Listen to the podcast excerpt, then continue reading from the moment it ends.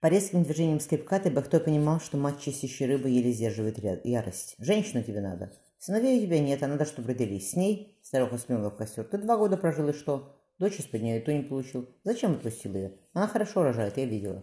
Следующим летом тебе бы сына принесла». Бахтой пошел, порошил дрова. «Она бы никогда не стала моей до конца. Он...» Вождь кинул в сторону гор. гор. «У нее навсегда в сердце поселился. Спроси, у кого дочери с кровями, я выберу».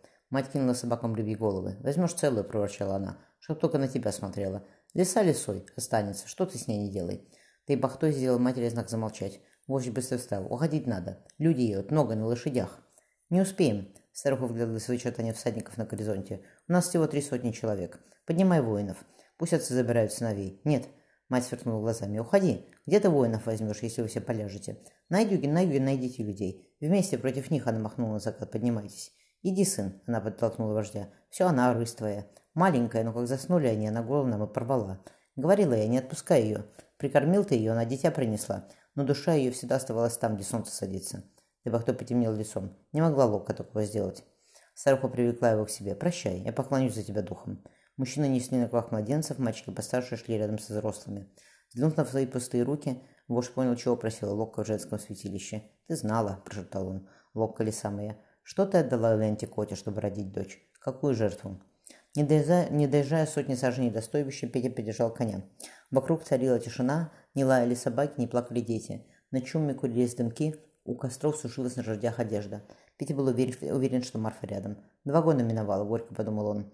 Петя вспомнил давний разговор со Степаном. «Степа, а если бы у Беллы за три года дети народились, от мужа ее?» Петя помялся. «Ты, Петька, пока мало сегодня понимаешь», вздохнул, вздохнул брат. «Коли любишь, так примешь ее, хочешь десятком ребятишек. Потому что все, что ее, и твое тоже. Ежели не примешь, так не мужик ты, и нечего тебе рядом, рядом с ней делать. Мне все равно. Петя направил конец в сторону стойбища. Чего они тянут? Ермак нетерпеливо вклявился в равнину. Я велела знак подать. А, он обернулся к дружине.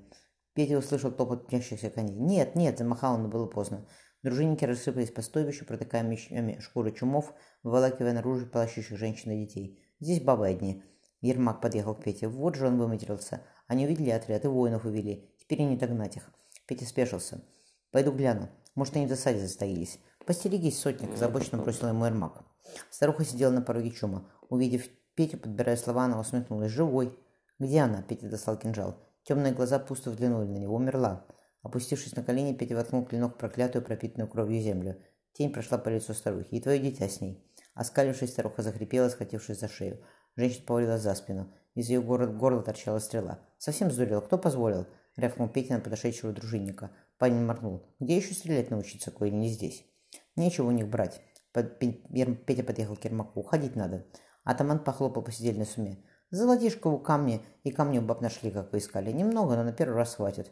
Дружина всегда долго разбира... добиралась. Дай парням потешиться, сотник». Дружинники разоряли стойбище.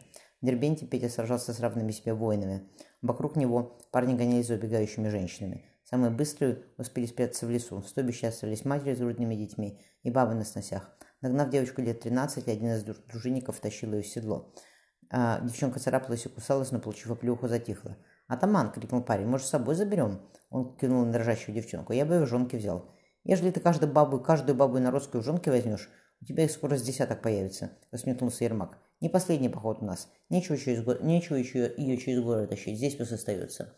Схватив здесь девчонку в охапку, парень поволок ее за чум. Рядом на земле заходился в крике младенец. Откинув полок, поторможив лежащую остячку, Петя сунул ей рыдающее дитя. С трудом поднявшись, а женщина оттолкнула Петю. Приложив младенца к груди, остячка запрещ... зашептала что-то на своем языке. Покрытая кровью и грязью копна волос скрыла от Пети мать и дитя. У него сжалось сердце. Марфы больше не было, не было их ребенка. У костра они лежали в обнимку. Марфа шепнула, «Теперь всегда так будет, да? Нас Бог соединил, кто нас разлучить может?» Марфа прильнула к нему. Петя стало так тепло, как никогда еще в жизни не было. Я бы, Петька, за тобой босиком на, край света пошла. Он целовал им маленькие, загрубевшие от монастырской работы руки. Они молчали, слушая дыхание друг друга. «Поехали», — велел Ермак. Дружинники поджигали чумы. Покуражились и будет. Кони шли мимо старухи, шли мимо старухи с разбитой головой. Собаки вылизывали кровь с разрубленного лица обнаженной женщины. Дети плакали рядом с горящими трупами. Осячка на сносях, избитая в синеву, плюнула им вслед. Дружинник листовной плитом, женщина упала на землю. Наверху Петр обернулся. Над лесом стояла зарево огня, к стойбищу зателал сизый дым. Ветер нес запах пепла и смерти. Кони оставляли на сыре особей камней багровые цветы, багровые следы, словно цветы распускались на склоне.